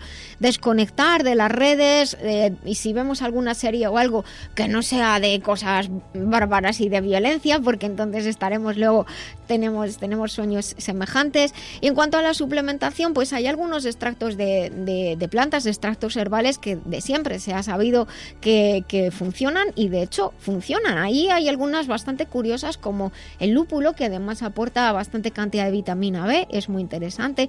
Y una que a mí me gusta mucho especialmente es el extracto de amapola. El extracto de amapola nos ayuda a estar más tranquilos y tiene una particularidad es que también nos ayuda de día cuando estamos con ansiedad o con nervios porque si la amapola nos ayuda a estar más relajados, si es hora de dormir, dormimos, y si es hora de estar despierto, podemos estar tranquilos que no nos va a adormecer. Eh, luego hay una sustancia que es un aminoácido que está en el té que se llama la L-teanina. Es la L porque, porque es la forma L del aminoácido. La teanina es un aminoácido que está en el té y que a diferencia de la cafeína, que está en el café y también en el té, pero en menor cantidad, eh, la teanina ayuda a relajar. Se puede conseguir la teanina de modo eh, independiente también y a veces está incluida en algunos productos para ayudar a estar más tranquilos y para ayudarnos a dormir. Y luego pues como empieza a hacer calor y, la garganta se reseca, pues hay muchas quejas de las consultas que han llegado pues de molestias de garganta, de dolor de garganta y esa mezcla de no saber si lo que está pasando es un resfriado o una alergia. La vitamina C es interesante, nos ayuda a ayudarnos a modular nuestro sistema inmunológico y a controlar los aspectos inflamatorios junto con bioflavonoides específicos como los que están por ejemplo en la quercetina, en la cerola, en el escaramujo, que además también ayudan la circulación, de lo que hablaremos otro día, porque cuando empieza el calor empiezan los problemas de circulación en, en las piernas. La vitamina C junto con los bioflavonoides ayudan a ajustar el pH en las mucosas, se modifica, modifica la inflamación, se modifica el dolor. Luego tienen plantas, por ejemplo, como el llantén o la drosera, que ayudan a, calmar la tos si la tenemos. El llantén hidrata más, la drosera es más para la tos seca. Y en la web de nuestros compañeros globalmedicalzone.com, pueden encontrar sugerencias eh, de productos en la parte de dietéticos. En, la, en el menú eligen la parte de dietéticos y ahí pueden encontrar algunos de los productos que estamos comentando. Pero recuerden, no solamente es tomar algo, sino también nosotros hacer por estar bien, hacer por estar mejor y modificar pues nuestro estilo de vida y aquellos factores que nos impidan eh, dormir bien. Y ya está. ¿Me queréis preguntar algo? ¿O no? ¿Os habéis quedado callados? El extracto de amapola, Sí. eh, que dice que para dormir incluso por el día, ¿no? Porque el extracto de amapola lo que hace es calmar, sedar un poquito el- los nervios. Y entonces, de hecho, pues muchas veces los profesionales o cuando o tienes que presentar algo y estás muy nervioso, tomas amapola, te calma, pero no te aturde. Y si es hora de dormir, duermes. Por eso es, bien, es interesante. Bueno, pues entonces continuamos hoy y ya vamos contigo. Doctora Lorite, ¿es verdad que el hígado es uno de los órganos más importantes del cuerpo? Así es, porque participa en la detoxificación de la sangre. Por eso yo recomiendo Master Life Green.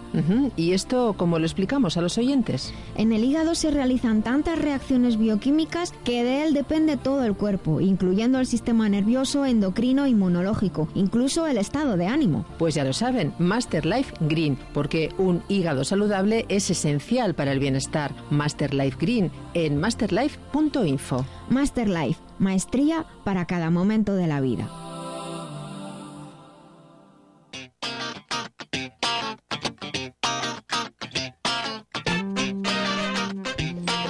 Pues ya en los últimos minutos que nos quedan del programa, que nos quedan unos cuantos, ¿eh? porque he reservado tiempo especial. Estamos con, con- en, esta, en esa sección de profesionales y que el segundo sábado de cada mes siempre viene eh, Luis Regino Mateo del Peral y tenemos abierta nuestra sección de historia, nuestro, decimos en broma, juego de, de tronos eh, particular. Y tenemos a Regino Mateo del Peral al que oficialmente pues damos la bienvenida al programa, Regino. Te vas aquí todo el día, pero oficialmente te doy la bienvenida a tu sección. Muchas gracias. Es que es un placer estar aquí, ¿eh? escuchando tus programas. Pues mira, hoy tenemos un tema súper interesante. Y luego les recuerdo que esta tarde estará subido el, el podcast, eh, o sea, en unas horas, y también eh, estará subido un artículo en la sección de historia. Recuerden, en el menú de la web lavidabiloba.com hay una parte que pone contenido extra, secciones, y cada sección tiene contenido extra, o sea, mucho más de lo que contamos aquí en el programa. Y hoy vamos a hablar de, de- con Luis eh, Regino Mateo del Peral, miembro numerario del Instituto de Estudios Madrileños y eh, autor muy prolífico, ya nos ha contado esta mañana antes de empezar. Dice, tengo un artículo de más de 90 páginas y dice, Regino, eso es una tesis, claro. Benigno. Bueno, pues hoy vamos a hablar de un personaje que yo honestamente ni conocía, así que por eso me encanta estar aquí porque aprendo muchísimo. Rui González de Clavijo, el nombre Rui me, me encanta. Rui González de Clavijo, embajador madrileño de Enrique III el Doliente de la dinastía de los Trastamara en Asia Central, en Samarcanda, ante la corte del emperador el Gran Tamorlán. Ahí queda eso. ¿Quién fue Rui González de Clavijo? Bueno, pues es un personaje lamentablemente olvidado y se trata... Ya estamos para recordarle. Sí, eh, eh, es un madrileño además. Sí. Nació, eh, unos sustentan la opinión de que nació en la costanilla de San Andrés, muy cerca de la Plaza de la Paja. Sí. Y otros que nació en la Plaza de la Paja. ¿Y por qué se llama la Plaza de la Paja? Pues se llama la Plaza de... Eso yo lo he conocido de siempre, pero... Sí, eh, la Plaza de la Paja es eh, de carácter medieval, ¿no? Antes Sí. que la Plaza del Arrabal y la Plaza Mayor, teníamos a la Plaza de la Paja como símbolo del Madrid Ah. medieval, ¿no? Y se llama Plaza de la Paja porque la misma se vendía paja para mantener las mulas de los capellanes con las que se paseaban estos, ¿no? Es que Y- no, nos damos cuenta de que Madrid es muy antiguo, no Claro, como ahora. Y la mula, según afirma Ricardo Viejo, eh, Ricardo Sepúlveda, en el Madrid Viejo, debía ir en gualdapradada, con mantilla larga y negra y el fámulo con traje y montera del mismo color. Madre mía, pobre Esto es mula, por Dios. Sí, sí, sí, sí. Y, eh, bueno, pues eh, eh, eh, era una plaza donde había mercado, donde estaban todas las Sí, eh, como todas las claro. plazas. Era la, como todas las De ahí las viene la, la, la frase esa de voy a la plaza. Claro. Que va a ir a hacer la compra, ¿no? Claro, claro. Así. Y este Enrique III el Doliente, Sí. ese, ¿Qué Bueno, tiene que pues eh? Enrique III el Doliente pertenece a la dinastía de los Trastámara, o Trastámara, eh, y, y fue el mejor rey. ¿Ah, sí? Fue el mejor rey. Hay que tener en cuenta que de la dinastía de los Trastámaras, con esa denominación se conoce a los monarcas de Castilla y Aragón, que fueron titulares de ambas coronas. En Castilla, de 1368 hasta 1504, y en Aragón, de 1412 hasta 1516. El primero en Castilla fue Enrique II, el de las Mercedes, el hermano bastardo del que unos llamaban Pedro I el Cruel y otros Pedro I el Justiciero. Jolín, ¿Eh? qué diferencia, Sí, ¿eh? claro. Pero Pedro I el Cruel no era ruso. no, Estamos en la dinastía de los Ya, ya, ya, pero a mí me suena Pedro I el Cruel. A, a ti te suena eh, Pedro. Pedro el Grande, eh, el zar, el zar ruso. Bueno, ¿Eh? no sé si habría Eso es. relaciones entonces con Rusia. El hijo de Catalina la Grande. Qué barbaridad. Fíjate cuánto ¿Eh? sabe Regino. Te Eh, el famoso. Pedro... Peleándose si nació en 10 metros más a la izquierda que 10 metros a la derecha. En la Eso Plaza de la es. Paja, en la Plaza... de- o Eh, sea, eh, Ruiz, eh, Ruiz González de Clavijo. Ruiz González. Entonces, en esa dinastía, eh, después de Enrique II, eh, pasaría sucesivamente a Juan I, eh, Enrique III el Doliente, Juan II y Enrique IV el Impotente. Joder, ¿Eh? pobrecillo. Eh, digo, digo, digo, también es un tema que Ah, aparte... se eso ya vendrá, ya vendrá. el. Ahora estamos con el doliente. Sí, Entonces, el doliente entonces, era. el doliente es, eh, Estamos el- en el final del el siglo doliente- XIV, principios del siglo ¿Por qué XV, se ¿no? le denominaba el doliente? Por su precaria salud, ¿no? Vivió muy ¿Eh? poquito, ¿no? Lo que no- a, a los 26 años murió. Claro, fíjate. Lo que no fue óbice para que fuera una persona dotada de bastante inteligencia, firme de carácter y con una, con una energía que no correspondía a su estado enfermizo, ¿no? Incluso Fernán Pérez de Guzmán, en su generación y sembladas, y semblanzas, eh, hace una descripción física de cómo era. Era de mediana estatura, blanco es rubio, en la nariz un poco alta, dice. Igualmente especifica que al cumplir ya los 17 años hubo muchas y grandes enfermedades que le enflaquecieron el cuerpo, eh, le dañaron la complexión y por consiguiente se le dañó y afeó el semblante y en consecuencia se hizo muy triste y enojoso. Pobrecillo, a lo Te mejor. hacen alusión a lo que ha dicho antes, perdón, te hago un inciso benigno. Eh, Regino, Regino. Que es el pijo de clavijo. ¿Tú, sabes, ¿tú lo sabías eso? Ay, ¿Que viene ay, ay, ay, ay. Pues clavijo, sabes, clavijo viene de, de La Rioja, de... Yo quería preguntarte, eh, Pérez de Guzmán tiene mucho que ver con Guzmán el Bueno, ¿verdad? Sí, señor. Ah, cuéntalo. Eh, no sé si le estamos sacando de, Eh, de- no, del pero es que lo ha sacado, él, luego, él- sí, sí, él lo ha sacado. Luego, Bueno, luego. espera, a espera. ver, espera. Que si nos, nos despistamos de la historia. Sí, entonces eh, esa debilidad física no fue impedimento para que para su inteligencia y buen gobierno, cuyo objetivo prioritario era que sus súbditos se hallaran protegidos y que cuando hubiera que impartir justicia se hubiera mm, se hiciera correctamente.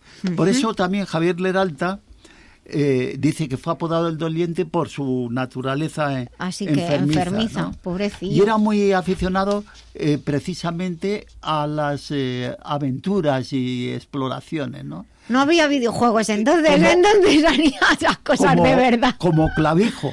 Clavijo encontró eh, la persona ideal Para- esas aventuras y experiencias ¿Y fuera qué? de España. Y Clavijo eh, se le llamaba, eh, era conocido como el orador por su facundia.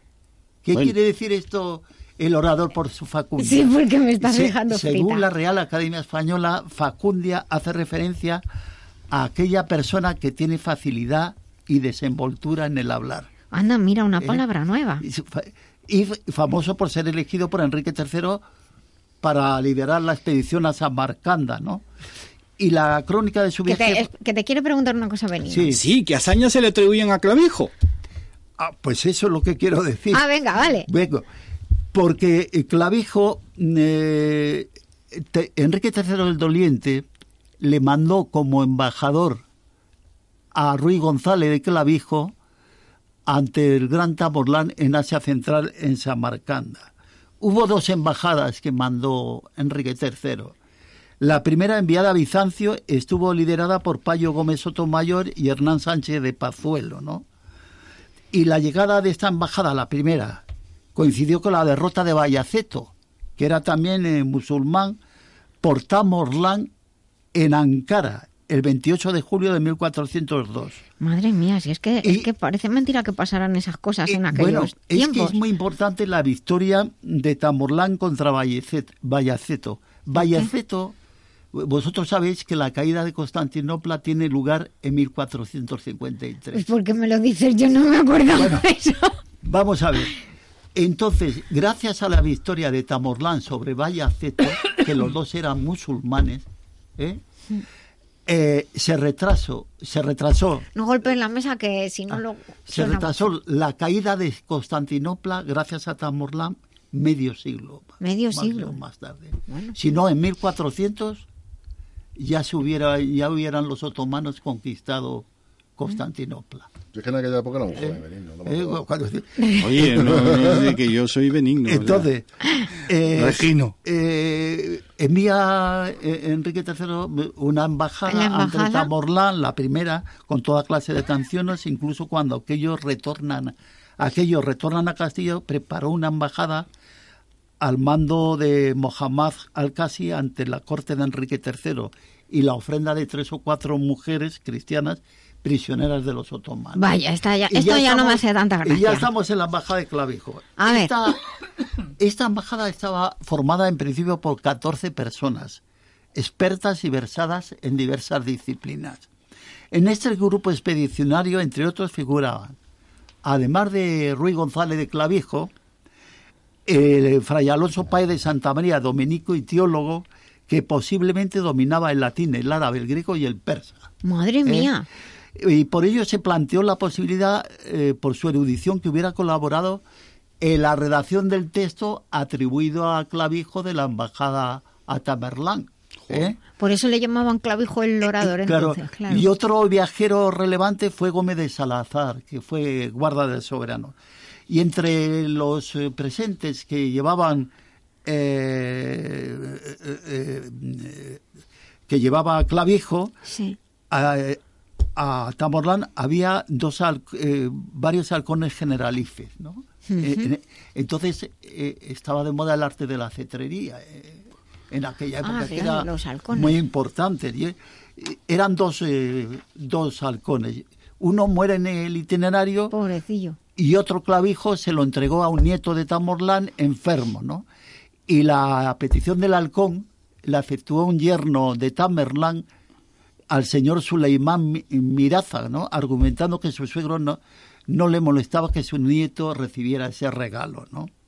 Otros presentes que llevó la expedición de Clavijo, se- según López Estrada, otro experto en el tema de Ruy González de Clavijo, fueron tazas de plata, eh, tapices, hermosas telas artesanales, también códices miniados de Santo Domingo de Silos, eh, marfiles de San Millán de la Cogoña, Madre mía. paños de Béjar, así como hermosas armas blancas artesanales de Toledo. Voy a hacer una pregunta que seguro que es muy tonta, muy tonta, pero en, en, en, aquellos, en aquellos años, ¿qué fin tiene el viajar tantos miles de kilómetros? ¿Qué, Pues- qué pues hay aquí, detrás de, de estas de- embajadas? De- detrás de esta embajada en concreto, hay precisamente el peligro que suponía Bayaceto ante toda la cristiandad. Ah. Y entonces no solamente Clavijo Pero- mandó embajadas a, a Tamorlán, sino que otros países también mandaban embajadas. Vale, vale, vale. ¿eh? Más vale Querían de amigos, de amigos que de enemigos. Vale, querían vale. atraer a, a Tamorlán, ¿no? ¿Eh?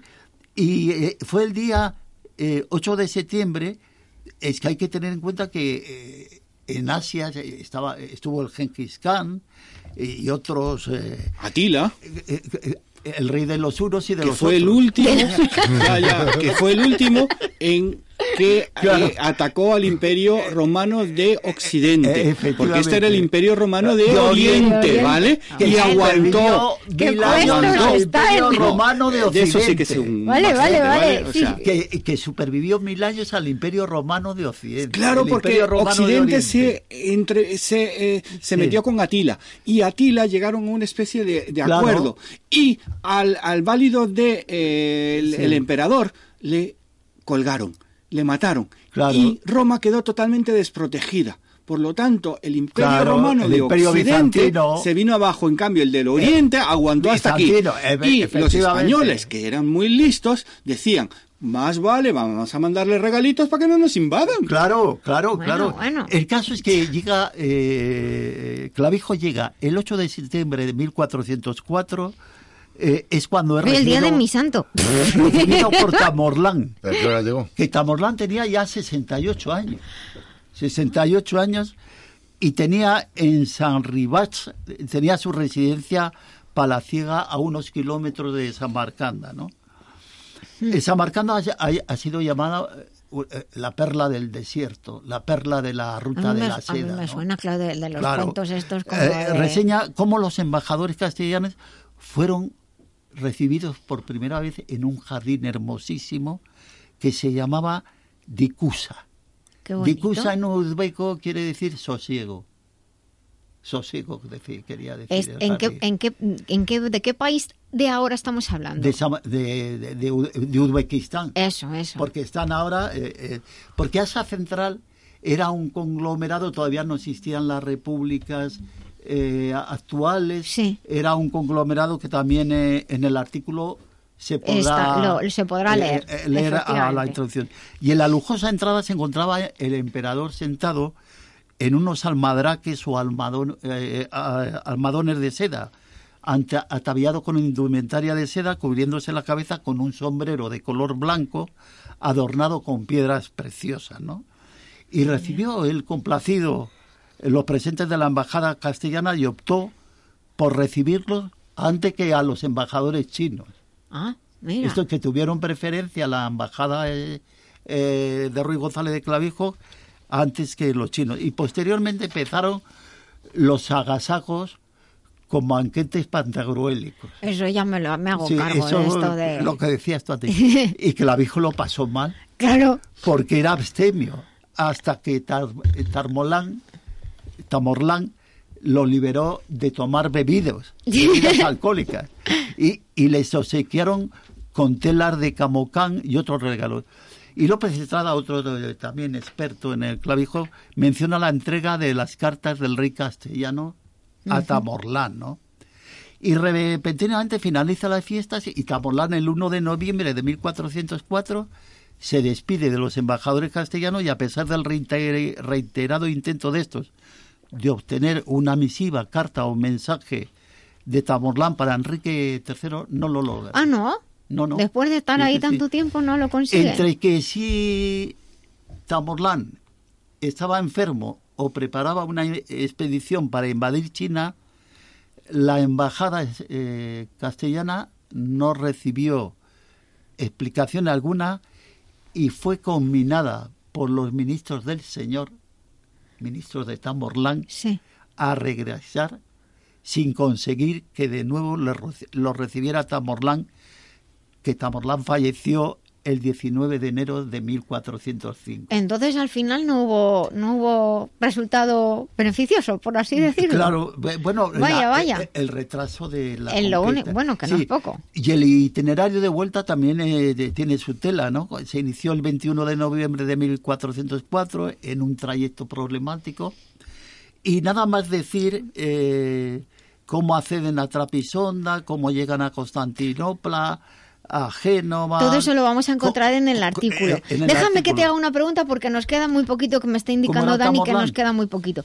No, quiero preguntarte, eh, ahora eh, en Samarcanda existe algún testimonio del paso de Clavijo y de la relación con, con Madrid en, en- Por supuesto, A ver, por supuesto. cuenta. En Samarcanda existe eh, la segunda ciudad más antigua después de Madrid que se llama Madrid, Anda. Eh, en Samarcanda. Eh, que fija, bueno, data hay que hace- buscarlo en el, en el que- Google Maps, que, lo busquen nuestros oyentes. Más de 600 años. Más de 600 años. Y en Samarcanda hay una calle con el nombre de Ruy González Lo vamos a subir a de, nuestra web. de Clavijo Cochasi. Bueno, lo, lo vamos a subir a, y a luego nuestra Madrid, que hablábamos tú y yo. Hay, hay, por mu- 35 ciudades. ciudades de Madrid. La más poblada de todas las 35 ciudades después de Madrid está cerca de Colombia, que tiene 80.000, eh, cerca de Bogotá, que tiene 80.000 habitantes. Un día haremos un programa para ver todos los hermanados de Madrid porque hay por, por el mundo. Y ya tenemos que, terminar. Quiero dar las gracias a todos, Benigno, Rafael, Regino, Jesús, Antonio, a Dani, a todos los oyentes que estáis ahí al otro lado. Y les recuerdo sonreír, que es gratis. El cerebro cree que somos felices y todo el cuerpo así lo percibe. Hasta el próximo episodio. Vivan conmigo la vida biloba.